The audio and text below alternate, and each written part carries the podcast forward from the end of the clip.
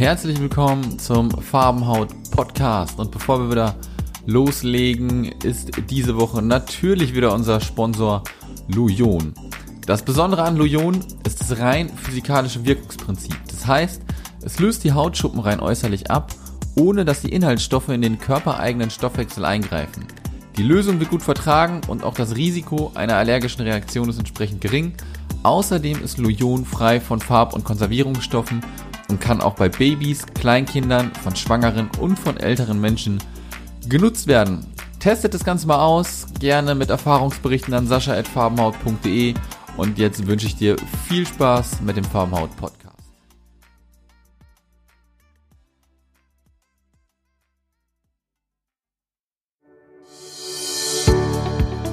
Herzlich willkommen zum Farbenhaut Podcast. Ein Podcast von Betroffenen für Betroffene über das wilde Leben mit Psoriasis. Wir helfen dir, deine Hautkrankheit in einem anderen Licht zu sehen. Und nun viel Spaß beim Farbenhaut Podcast mit Sascha Feldmann.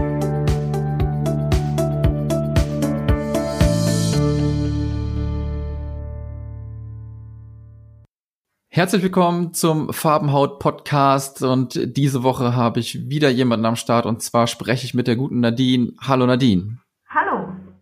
Super cool, dass du dir wieder ein bisschen Zeit genommen hast. Wir nehmen das ja natürlich schon wieder ein bisschen äh, vorher auf, damit das auch wirklich jeden Donnerstag kommt. Und wir haben schon 19 Uhr, du hast lange gearbeitet, ich habe lange gearbeitet. Erstmal Dankeschön, dass du dir überhaupt noch die Zeit nimmst, jetzt abends mit mir hier zu sitzen. Sehr gerne. Kannst du dich mal so ein bisschen vorstellen, damit wir dich anpacken können? Wie alt bist du? Woher kommst du? Ähm, was arbeitest du? Damit man nur einfach mal so ein bisschen Hintergrundinformationen zu deiner Person hat. Na klar, gerne. Also ich bin die Nadine, bin noch 27 Jahre alt. Nächste Woche habe ich Geburtstag, werde ich 28. Oh, große Party, Herrn, hä? Äh, eher nicht. okay. ähm, ich äh, komme aus dem wunderschönen Niederbayern, man hört es vielleicht. ja, ein bisschen. ähm, bin seit einem Jahr verheiratet und äh, beruflich bin ich in der Baubranche tätig. Ich bin dort Projektleiterin im Projekt, äh, im Projekt Controlling. Hm. Und ja, habe dann manchmal auch längere Arbeitstage, ja. Ja, ja, ja. Ja, wo wir letztes Mal auch schon gesprochen hatten, da hattest du ja auch erst Spätfeierabend. Also hast gut zu tun, nehme ich an. Ja, doch, manchmal kommt es unerwartet und dann wird es länger, ja. Ja. Dann äh, lass uns doch mal auf das Thema Psoriasis ein bisschen zu sprechen kommen. Und Aha. äh, zwar fangen wir ja mal so an, ähm, unter welcher Form leidest du? Was hast du? Also ich habe, äh, ich weiß gar nicht ehrlich gesagt, wie die lateinischen Begriffe sind ja, ja. und ob man es eigentlich Psoriasis oder Psoriasis ausspricht, glaube ich, sind sich die Ärzte auch nicht so einig. Mhm, genau. ähm, aber ich habe eigentlich so die, sage ich mal, ziemlich normale Schuppenflechte. Ähm, ich habe es halt ganz stark an der Kopfhaut, an den Beinen, hin und wieder an den Armen, Ellbogen und so, also die äußeren Gelenkstellen und ganz stark habe ich ähm, an den Nägeln. Mhm. Und wann ist das so das erste Mal bei dir aufgetreten? Also das erste Mal in der Pubertät wurde es mir so richtig bewusst. Ich weiß nicht, ob ich es als Kind schon hatte, aber in der Pubertät hatte ich immer am Hinterkopf, wo ich mir die Haare zusammengebunden habe, ähm, so einen Fleck gehabt, der mal größer war, mal kleiner war, aber dann doch eigentlich stetig gewachsen ist. Und ich wusste aber noch nicht, dass das die Psoriasis ist.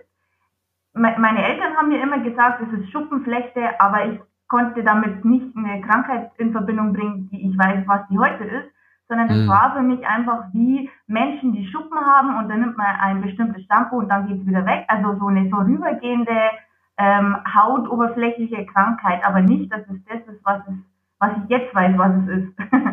Ja, das ist, das ist ähm, äh, krass. Das war bei mir ungefähr auch so. Bei mir war es nicht in der Pubertät, bei mir war es dann mit 20, glaube ich, oder 21. Mhm. Und ich hatte das ähm, vorne am Haaransatz. Auf einmal habe ich halt gerötete Stellen gekriegt und ich dachte, was ist das denn? Was schmiert man da drauf? Bepanthen natürlich. Ne? Oh, okay. Ja. Und dann äh, hat das aber nichts ge gebracht und so. Und dann ähm, ist es trotzdem irgendwann mal weggegangen, bis mir dann auch die Knochen wehtaten und äh, ich dann doch mal zum Arzt gegangen bin. Ah, okay. Ne, Also deswegen äh, kenne ich das auch so ein bisschen mit dem Kopf, dass es da irgendwie so ein äh, bisschen angefangen hat. Und bist du dann, nachdem du selber dann so ein bisschen gerätselt hat, was ist das denn wohl? Bist du selber zum Arzt oder bist du da mit deinen Eltern irgendwie los? Also in der Pubertät eigentlich noch gar nicht. Ähm, es wurde halt dann immer schlimmer, ähm, als ich Abitur gemacht habe, so Anfang 20, dann ähm, habe ich das halt auch an den Beinen bekommen, am Oberkörper, Arme. Das war aber auch immer noch so schwankend. Es kam und nach wenigen Wochen ging es wieder weg oder wurde leichter. Und mhm. irgendwann hatte ich es so schlimm und so hartnäckig und es war halt Sommer und man möchte halt dann doch ganz gerne im Sommer auch mal eine kurze Hose tragen oder so, ähm, dass ich dann tatsächlich ähm, selber dann den ersten Arzttermin aus vereinbart habe beim Hautarzt, weil ich einfach gar nicht wusste, was es ist. Also ich bin äh, von allem Möglichen ausgegangen. Allergie, äh, sonstige Reaktionen, Unverträglichkeit, äh, alles Mögliche. Ich wusste es einfach nicht. Hm, hast du denn damals schon irgendwie was festgestellt, wenn du, keine Ahnung, schon in der Pubertät unter Stress gelitten hast, dass dann was gekommen ist oder, oder gab es gar keine Auslöser, das kam einfach so, wie es wollte? Es war mir zu der Zeit noch nicht bewusst. Jetzt im Nachhinein weiß ich, ja, es ist schon so, dass es bei stressigen Phasen, also gerade vor dem Abitur zum Beispiel, dass es da dann schlimmer geworden ist. Hm. Ja, okay, ja, Abitur und dann die ganzen Prüfungen bestimmt, ne? Genau. Und dann kommt man, ja, dann kommt man in den Stress rein. Und hat das damals denn lange gedauert, wo dein Arzt das dann festgestellt hat, oder hat er sofort ins Schwarze getroffen und wusste, was los ist? Nee, also der erste Hautarztbesuch, der war ein totaler Reinfall. Also das ist wirklich eine ganz schlimme Geschichte. Ich bin zu der Hautärztin gegangen, die hier bei uns in der Kleinstadt ist. Ähm, ich, mhm ich, die hat mich angeguckt, hat die Stellen aber nicht mal richtig untersucht. Der war sofort klar, dass ich eine Unverträglichkeit gegenüber synthetischen Stoffen haben muss, also Klamotten. Und die hat mir geraten, ich soll unbedingt äh, jetzt nur noch Baumwollklamotten tragen. Aha. Ich, also ganz komisch, dann habe ich, aber ich war da Gott sei Dank so misstrauisch genug, dass ich gesagt habe, das kann doch nicht sein. Die hat sich nicht mal richtig angeguckt. Wir haben auch keinen Test gemacht. Ich wusste irgendwie, muss man ja das auch testen mit diesen synthetischen Stoffen, ob es da eine Allergie auch wirklich gibt oder nicht. Sie hat nichts getestet, sie hat nichts genau angeguckt. Sie, das war einfach so eine Pauschalaussage. Deshalb wurde ich misstrauisch und habe gesagt, das kann doch jetzt nicht sein. Ja doch, sie ist sich ziemlich sicher, ähm, mhm. soll nur noch Baumwollklamotten tragen. Und dann habe ich gefragt, was das auf dem Kopf ist oder an meiner Kopfhaut. Wenn es das gleiche ist, ähm, ich laufe ja nicht im Sommer mit einer Mütze rum, woher kann. Dann meinte sie, ja, meine Haare seien wohl zu dick und zu lang und ich sollte die abschneiden und wenn da mehr Luft rankommt, dann wird's besser. Okay, wo hat sie ihren Ärzteschein gemacht? Ja. Auf dem Jahrmarkt? Habe hab ich mich auch gefragt. Also ich war stinksauer, habe dann auch, als die aus dem Zimmer gegangen ist, die Arzthelferin regelrecht, ja, mhm. angebrüllt, würde ich jetzt fast sagen. Also im Nachhinein tut mir furchtbar leid, die kann auch nichts dafür. Aber ich war dann fix und fertig und wusste, ähm, so geht's nicht weiter. Also ich wusste erstmal nicht, was ich tun soll. Mhm. Hab dann erstmal ähm, zu Hause angerufen und meine Mutter gefragt, was soll ich machen. Die sagte, ja, probier's einfach bei anderen Hautärzten, auch wenn die weiter weg sind, ruf da an, sag, dass das ein Notfall ist und probiere einfach so schnell wie möglich einen Termin zu kriegen, weil Terminfindung ist ja auch immer so ein Problem bei den Kunden. Ja, absolut. Genau. Und dann hatte ich das Glück, dass in der nächsten Stadt eigentlich ähm, die Arzthelferinnen schon gesagt haben, als ich angerufen habe, ja, ich soll einfach mal vorbeikommen. Ähm, Sie können mir nicht versprechen, ob ich gleich drankomme, aber ich soll mich mal ins Wartezimmer setzen. Wenn, ich, wenn es so dringend ist, dann nehme ich das ja gerne in Kauf, dass ich ein paar Stunden warte. Ähm, und sie versprechen mir, ich komme heute noch dran, aber wann können sie nicht sagen. Aber mhm. ich war dann tatsächlich so verzweifelt, bin da hingefahren, bin ins Wartezimmer und bin auch wirklich schon nach einer Stunde dran gekommen. Und das war wirklich die Erlösung. Ich habe mich noch nicht mal aus, so richtig ausgezogen. Dann guckte die Ärztin mich an und sagte, Sie haben Schuppenflechte. Dann mhm. habe ich gesagt, ja, weiß ich, am Kopf aber was habe ich am Körper? dann, hat, ja, ja. dann hat sie gelacht und hat gesagt, nein, das ist Schuppenflechte. habe ich, also ich habe ich es noch gar nicht verstanden, habe ihr erst die Flecken an meinen Beinen gezeigt. Ja, das ist Schuppenflechte. Dann habe ich ihr die Flecken an meinen Oberkörper gezeigt, die haben einfach ein bisschen anders ausgesehen und waren von der Größe anders und so. Dann hat sie gesagt, das ist auch Schuppenflechte. Dann wurde mhm. ich schon misstrauisch. Dann hat sie versucht, mir das zu erklären. Und dann, na gut, okay, Diagnose gestellt, ich soll MTX nehmen, okay, Blut abgenommen mhm. und so weiter. Und dann habe ich noch ganz zuletzt gefragt, also ich wusste dann, ich muss nach Hause und mich dann erstmal über das informieren, Schuppenflechte. Ich konnte das erstmal nicht verstehen. Und zuletzt fiel mir dann noch ein, ach und ich habe da noch eine Frage. Und zwar wegen meinen Nägeln, die Fingernägel und Zehennägel. Ich glaube, ich habe Nagelpilz, ob sie sich das mal anschauen kann, wenn ich schon da bin. Dann, sagt, ja. dann hat sie so laut gelacht und gesagt, das ist auch Schuppenflechte. Und dann ging sie ins Wartezimmer, hat eine Broschüre geholt hat sie mir auf den Tisch gelegt und gezeigt und da waren so Bilder drauf von eben Betroffenen, also von Hautstellen, von diesen Schuppenflechten, von den verschiedenen Formen und da waren eben auch neben Kopf äh, auch so die normalen Gliedmaßen abgebildet, aber eben auch die Nägel. Und da hat man mhm. dann eben, das wurde mir dann erst begreiflich, dass das alles wirklich zusammenpasst und das alles eine Krankheit ist. Ja, ist verrückt, ne? Ich meine, wenn du am Anfang wirklich gar nicht weißt, was da los ist und auf einmal sagt dir jemand, das ist eine Krankheit, was du man da komplett irgendwie hat an Füßen, Beine, Nägeln, Kopf, ne? Ist schon ein bisschen verwirrend, glaube ich. Auch wie alt warst du da zu dem Zeitpunkt? Hm, ich glaube, ich war 22, 23, ich weiß es gar nicht mehr so genau. Ja. Ja, krass. Und wenn ich mich recht erinnere, hattest du mir auch gesagt, dass du auch Arthritis hast, nicht wahr? Genau, die Diagnose kam dann erst etwas später. Genau. Wie hast du das denn, wie hast du das denn bemerkt? Also hattest du das auch sofort irgendwelche Probleme oder sagen wir mal so, vielleicht so, dass dir was weht hat und du hast es gar nicht so gecheckt, dass das das vielleicht ist und später kam das dann? Ja, also eher so. In der Pubertät war es dann so, dass ich äh, da gar nichts gemerkt habe. Erst später, so mit ähm, Anfang 20, Mitte 20 ging es dann los mit den ersten Beschwerden, aber das wurde mir auch noch nicht so bewusst ähm, ich kann mich jetzt im Nachhinein, kann ich mich ganz gut daran erinnern, dass ich als Kind ganz oft entzündete Finger oder Zehen oder Augen oder so hatte. Und weil meine Mutter auch ähm, eine rheumatische Krankheit hat und in der Familie eben mehrere solche Krankheiten bekannt sind, wurde das damals auch nicht genauer abgeklärt, sondern da hieß es dann, ja, ich werde halt auch so eine Autoimmunkrankheit haben und es ist halt, passt halt alles auch in das Bild, aber genau getestet wurde das nicht, kann man glaube ich auch nicht. Und ähm, da hat es halt dann geheißen, naja, wenn es halt dann irgendwann mal schlimm wird, dann muss man das abklären. Aber wie gesagt, mhm. Pubertät hatte ich nichts. Und damit Mitte 20, naja, mir ist schon aufgefallen, dass ich morgens nach dem Aufstehen erstmal alles knackst und wehtut.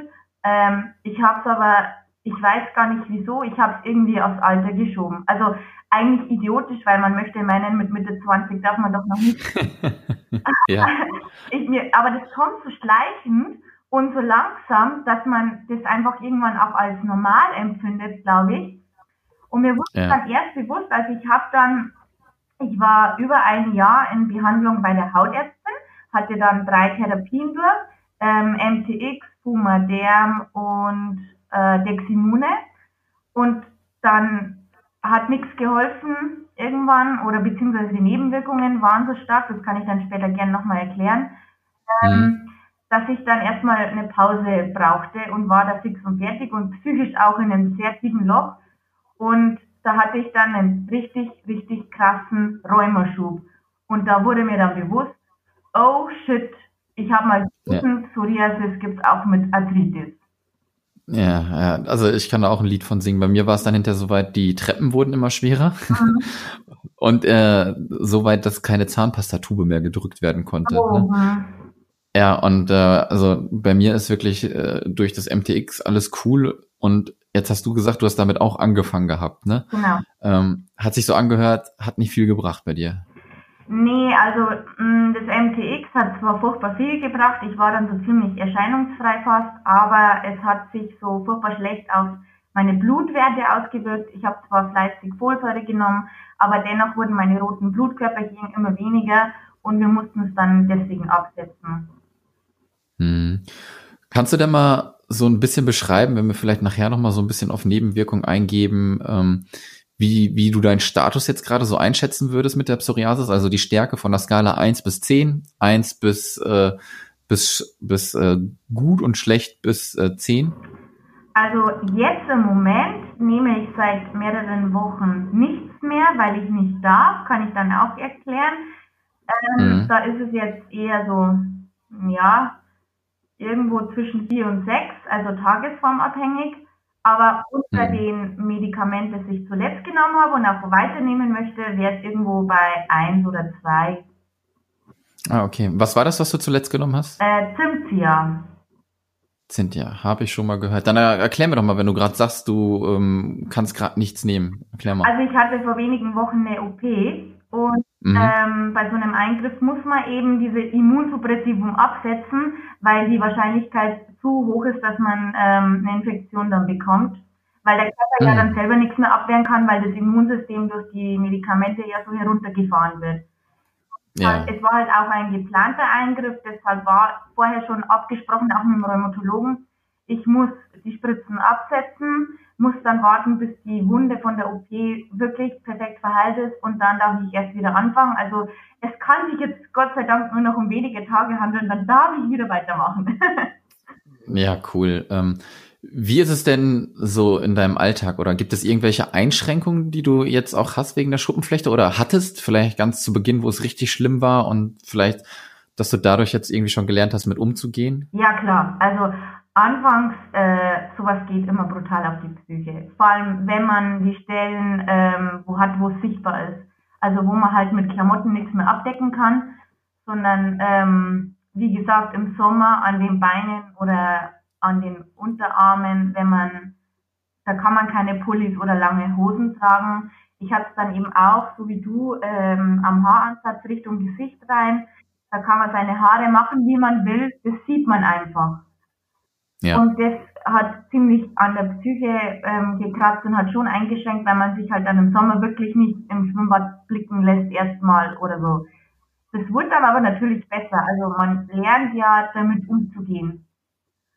Mhm. Was auch noch so eine Phase war, ähm, war eben, nachdem ich äh, die ersten drei Therapien hinter mir hatte und dann es erstmal aufgegeben habe, also ich habe dann wirklich auch eineinhalb Jahre lang nichts genommen.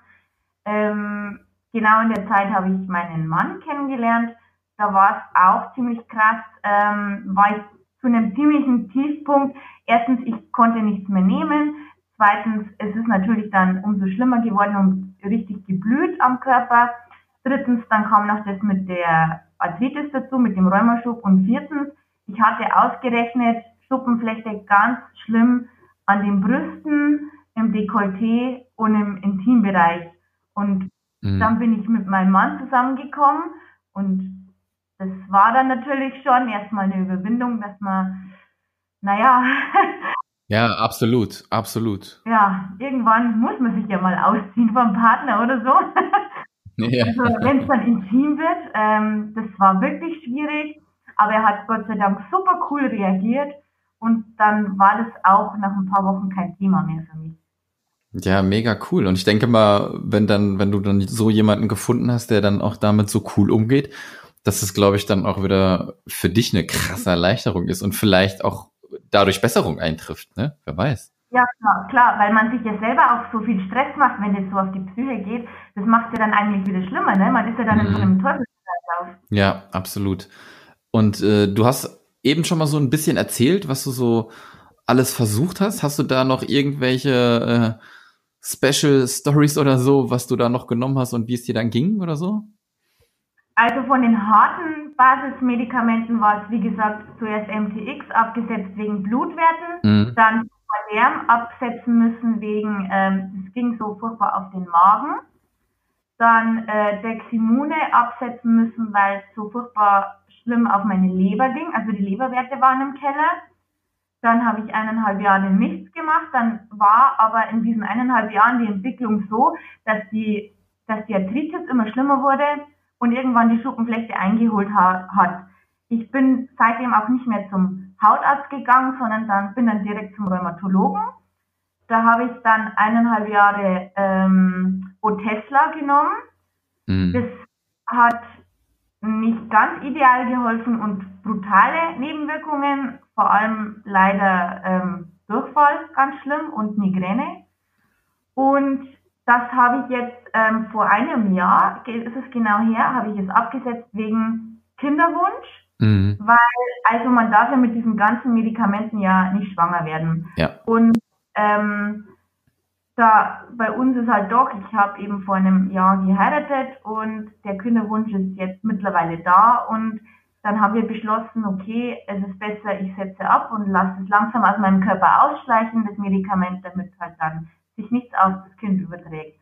War dann aber so, dass ich nach drei Monaten wieder, also Anfang dieses Jahres, einen ganz schlimmen Rheumaschub hatte und jetzt eben nehme ich die Zimtierspritzen. Das ist nämlich das einzige Mittel, mit dem man auch schwanger werden darf oder das man sogar in die Schwangerschaft hineinnehmen darf. Ah, das ist ja cool. Das wusste genau. ich zum Beispiel noch nicht.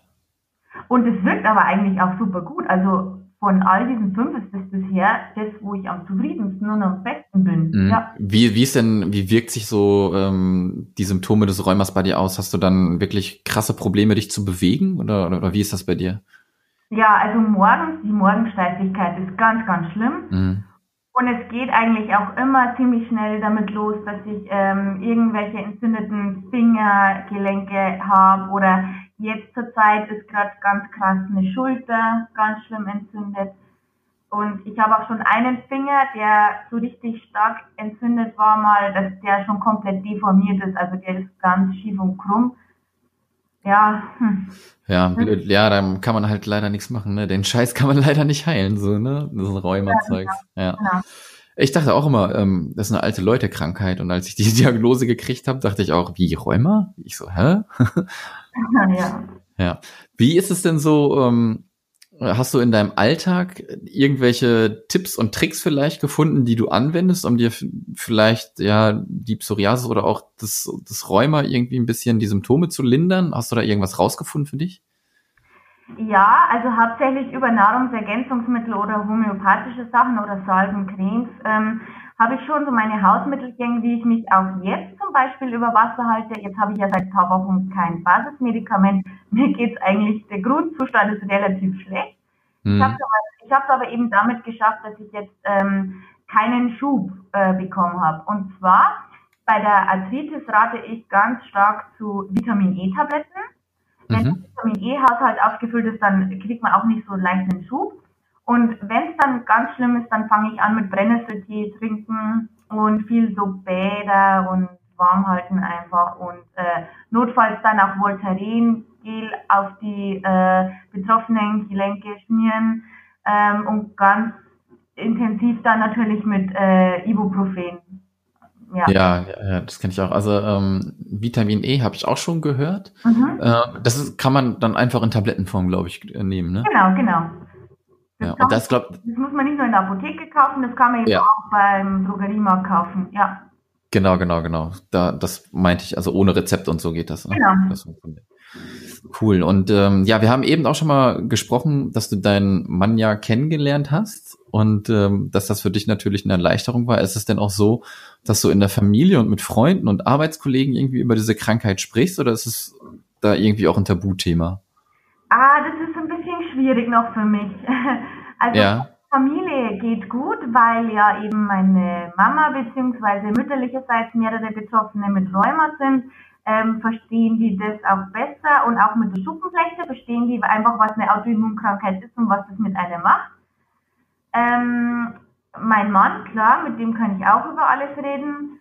Ähm, Freunde, nur die engsten Freunde, ehrlich gesagt. Und da ist es so, dass es mir dann schon noch schwer fällt, weil ich will einfach nicht diese Jammersuse sein, die dann ständig erzählt und jetzt habe ich das wieder und jetzt tut mir das wieder weh und das ist seit neuestem hinzugekommen oder das hat sich geändert.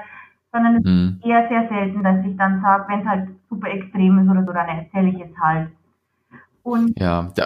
Okay. In der Arbeit ähm, ist auch noch ganz schwierig. Also da wissen es nur die engsten Arbeitskollegen, weil sie es eben mitbekommen haben, weil ich schon öfters krank geschrieben war und dann fragt man natürlich warum oder wenn ich unter der Arbeitszeit weg muss, weil ich einen dringenden Arzttermin, also eigentlich einen Termin beim Rheumatologen oder so habe, dann fragen die natürlich auch, wieso, weshalb, warum.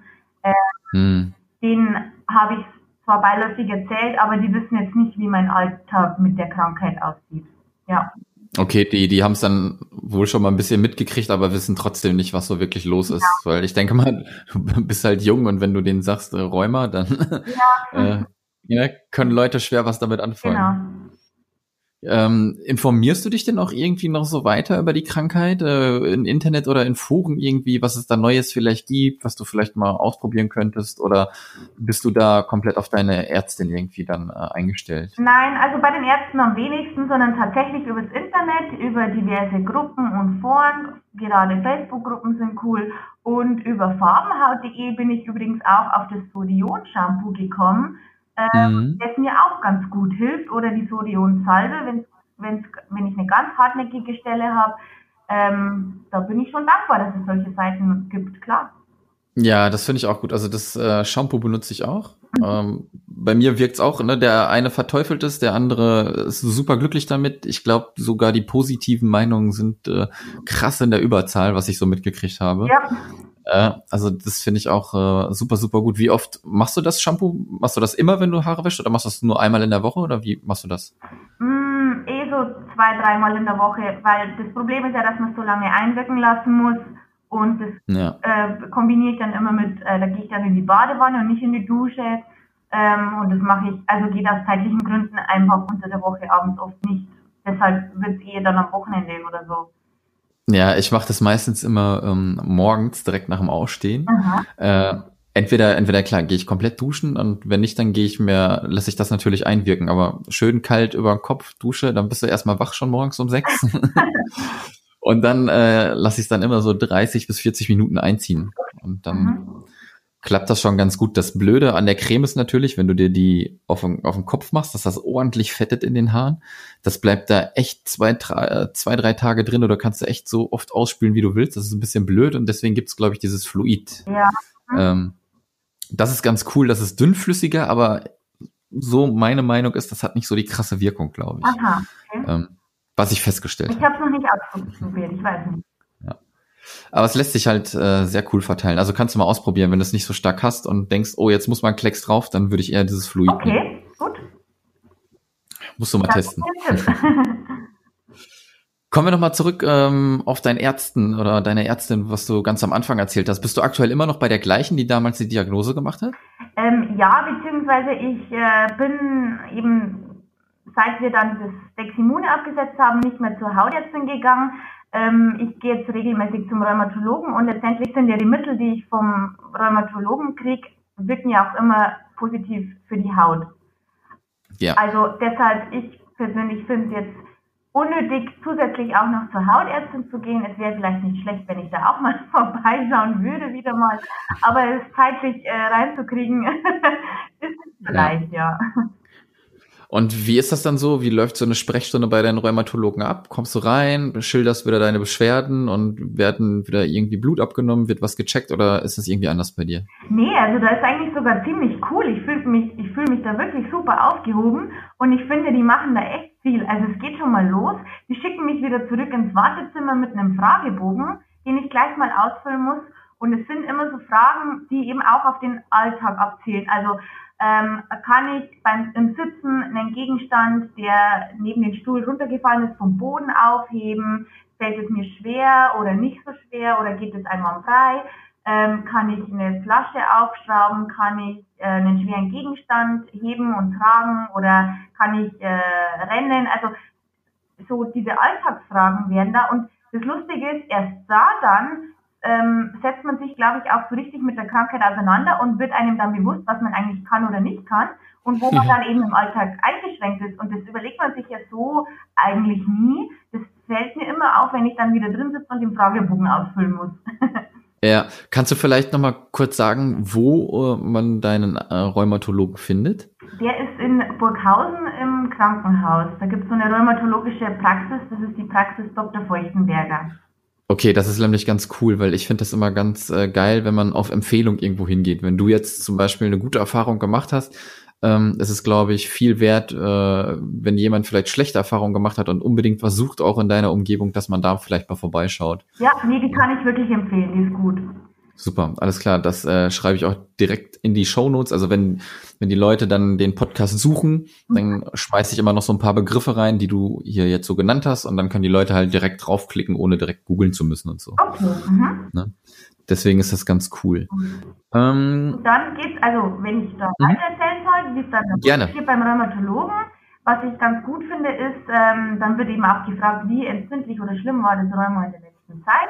Dann komme ich rein und dann fängt mich eine Arzthelferin ab, die auch nochmal Fragen stellt, vor allem ähm, bezogen auf das Medikament, das, das man gerade nimmt. Welche Nebenwirkungen hat man? Hatte man in letzter Zeit hier und da eine Entzündung oder dieses oder jenes? Da wird nochmal viel gefragt und dokumentiert. Und dann kommt der Arzt rein und was sich, also es wird Blut abgenommen, natürlich auch, die Blutwerte werden regelmäßig kontrolliert, das finde ich schon mal gut, beziehungsweise auch je nach welches Medikament man nimmt, muss man dann zwischendurch auch immer wieder Blut abnehmen, da gehe ich dann zum Hausarzt dazu. Ähm, und der Rheumatologe spricht, nimmt sich sehr viel Zeit, man kann ihm alles sagen, der spricht wirklich sehr viel mit einem, das wundert mich eigentlich, aber es ist toll. Und was, auch, was auch immer macht, wenn ich sage, ich habe das Gefühl, dass ich hier und da eine Entzündung habe, dann guckt er sich die Stellen auch nochmal mit dem Ultraschall an. Also ja, habe ich schon bemerkt durch diese Gruppen, Facebook-Gruppen oder so, wo ich dabei bin, dass es nicht jeder Rheumatologe macht, sondern eher selten ist. Und ich finde, das ist ein Muss, dass man die betroffenen Gelenke auch immer kontrolliert und anschaut, weil nur durch das Ultraschall kann er mir dann immer sagen, dass er auch eine Entzündung sieht, weil so sieht man es ja nicht oder gibt es ja auch die wildesten ähm, Vermutungen, dass, dass Menschen nur simulieren oder weil man es im ja. auch oft nicht sieht oder in den Blutwerten nicht sieht. Ja. Ja, absolut. Das, das kenne ich. Also ich habe ja ähm, ich glaube, das habe ich dir auch gesagt. Ähm, ich war ultra lange nicht beim Rheumatologen. Ich glaube, acht Jahre, neun Jahre. Mhm. Weil bei mir hat's halt einfach funktioniert und wenn es einem gut geht, dann äh, kümmert sich man relativ wenig drum. Und jetzt mittlerweile ähm, bin ich auch auf der Suche und muss mal schauen, ob ich hier einen ordentlichen Rheumatologen finde. Jetzt, wo ich, äh, also im Raum Köln, ähm, muss ich einfach mal schauen. Ich war noch kurz bevor ich umgezogen bin jetzt hier nach Köln, ähm, vor, weiß ich nicht, vor einem Monat ungefähr, ähm, in einem Klinikum in, in Herne. Aha. Ähm, die waren alle super lieb, aber die untersuchen dich nicht. Das ist keine Praxis. Und ähm, das war halt ein bisschen blöd. Es war schon eine gute Stunde 20 von mir entfernt und ich sage natürlich am Telefon, ich würde gerne mal den Ist-Zustand erfahren.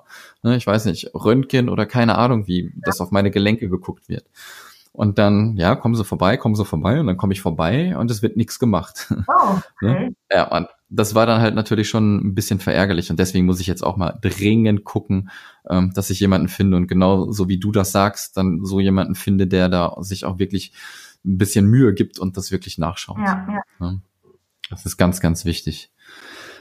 So, wir sind kurz vor Schluss. Eine Frage habe ich noch, bevor wir zu so einem kleinen äh, ja, QA, keine Ahnung, schnelle Fragerunde kommen. Und zwar, hast du vielleicht ein besonderes schlimmes Erlebnis gehabt mit der Psoriasis? Ich glaube, das hat jeder irgendwie mal gehabt. Und vielleicht hast du auch ein besonderes schönes gehabt? Also, mh, mm, besonders schön ist eigentlich, ähm, ich kann jetzt nicht sagen, ein gewisses Erlebnis, das passiert ist. Ich finde einfach nur besonders schön, dass man einen Menschen findet, der einen so liebt, wie man ist. Also, da meine ich jetzt meinen Mann natürlich. Hattest du dann auch ein besonderes schlimmes Erlebnis? Also besonders schlimm war, als ich, ähm, es ist eigentlich immer, sind immer diese Erlebnisse, die man bei schlechten Ärzten hat. Also wenn man einem schlechten Arzt gegenüber steht und man wird dann total enttäuscht. Ich hatte dann noch so ein Erlebnis, da wurde ich von meiner Hautärztin, weil eben nichts geklappt hat, hat die dann gesagt, sie würde mich gerne ähm, in die Uniklinik nach München schicken zur Psoriasis-Sprechstunde zu dem Professor. Und dann musste ich mir da extra einen Tag Urlaub nehmen, um 8 Uhr morgens, wenn die aufmachen, schon dort sein. Dann zieht man eine Nummer und wenn man Glück hat, kommt man an den Tag noch dran und wenn nicht, dann muss man wieder nach Hause fahren und es beim nächsten Mal wieder probieren. Also das ist wie bei so Behörden. Das war schon mal so schlimm für mich. Ähm, mein Mann hat sich extra Urlaub genommen, ich habe mir extra Urlaub genommen, wir sind da hochgefahren. Ich hatte Glück, dass ich am Nachmittag dann noch drangekommen bin und dann hatte ich so einen Professor, der gemeint hat, also ich habe ihm alles erzählt, was ich vorher schon durchprobiert hatte und ähm, was von den Nebenwirkungen her nicht ging.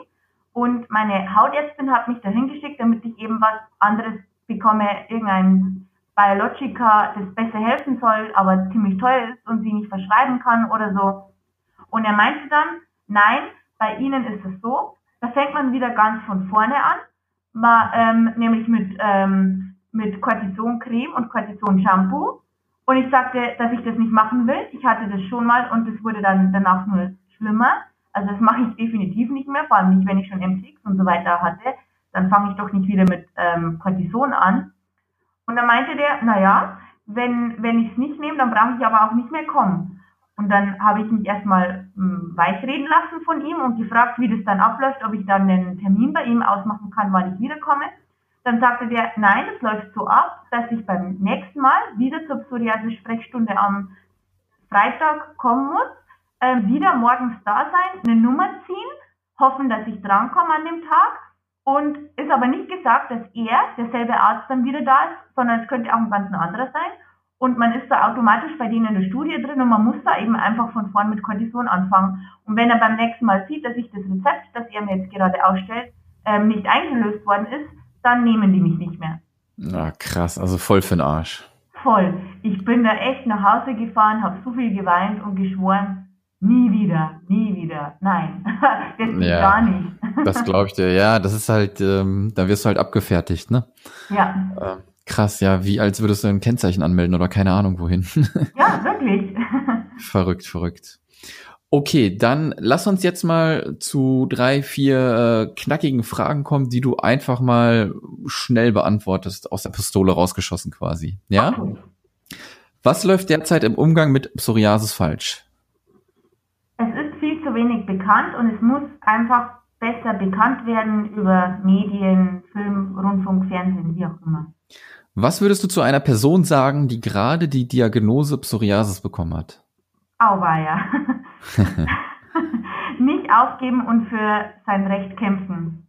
Was wünschst du dir für deine Zukunft? Dass es so bleibt, wie es jetzt ist und nicht schlechter wird. Das ist gut. Und das waren meine Fragen schon. Okay. ja, das ist doch was Schönes. Ähm, ich danke dir erstmal, dass du dir die Zeit genommen hast, dass wir das so schnell äh, hintereinander gekriegt haben. Das ist auch nicht ähm, ja typisch, dass das so schnell geht. Deswegen tausend Dankeschön an dich ähm, dass du das mitgemacht hast. Äh, Podcast-Premiere, wie du mir gesagt hast. Ja, danke auch an dich. War ganz toll eigentlich, ja. Äh, super. Ja, ich glaube nicht, dass das dein letztes Mal gewesen ist, weil du machst das echt gut. Oh, echt man wird sehen. genau. Okay, dann, ähm, wie gesagt, ich haue alles in die Show Notes, was du da so gesagt hast, was du so schon mal ausprobiert hast, auch das mit deinem Arzt, damit die Leute da halt direkt draufklicken können. Super. Sollten ähm, die Leute noch Fragen an dich haben, ich weiß nicht, hast du eine E-Mail-Adresse oder so, wo die Leute dir vielleicht schreiben können oder sollen die eher uns schreiben und wir kontaktieren dich? Äh, vielleicht eher an euch, weil ich denke, ihr seid so eine zentrale Anlaufstelle und könnt vielleicht auch manche Fragen oder Links oder so schon schicken. Aber dann prinzipiell stehe ich schon gern offen für Fragen, klar. Sehr geil. Okay, dann machen wir das so. Alle Fragen, äh, die an Nadine gerichtet sind, äh, sascha.farbenhaut.de. Ich leite das dann weiter. Und ähm, ja, dann kannst du denen dann hinterher ein bisschen unter die Arme greifen, weil eventuell gibt es jemanden, der sich dann auch so ein bisschen mit dir identifiziert und was du dann da so getestet hast und der dann gerne mal Kontakt mit dir aufnehmen möchte. Sehr gerne, ähm, ja. Schauen wir mal, schauen wir mal. Und ähm, Dankeschön. Und ich würde sagen, ich wünsche dir noch einen schönen Abend und wir bleiben in Kontakt und hören uns. Danke ebenfalls. Genau. Dankeschön, mach's gut. Ciao. Tschüssi. Das war die heutige Sendung hier im Farmhaut Podcast und es sei nochmal unser Sponsor für diese Woche erwähnt. Und zwar ist es wieder einmal Lojon. Das Besondere an Lojon ist das rein physikalische Wirkungsprinzip. Das heißt, es löst die Hautschuppen rein äußerlich ab ohne dass die Inhaltsstoffe in den körpereigenen Stoffwechsel eingreifen. Die Lösung wird gut vertragen und auch das Risiko einer allergischen Reaktion ist entsprechend gering. Außerdem ist Loyon frei von Farb- und Konservierungsstoffen und kann auch bei Babys, Kleinkindern, von Schwangeren und von älteren Menschen genutzt werden. Ich hoffe, die Folge hat dir gefallen und wir hören uns nächste Woche Donnerstag wieder. In diesem Sinne, mach's gut.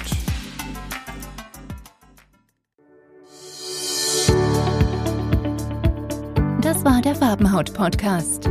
Weitere Informationen zur Sendung findest du unter farbenhaut.de.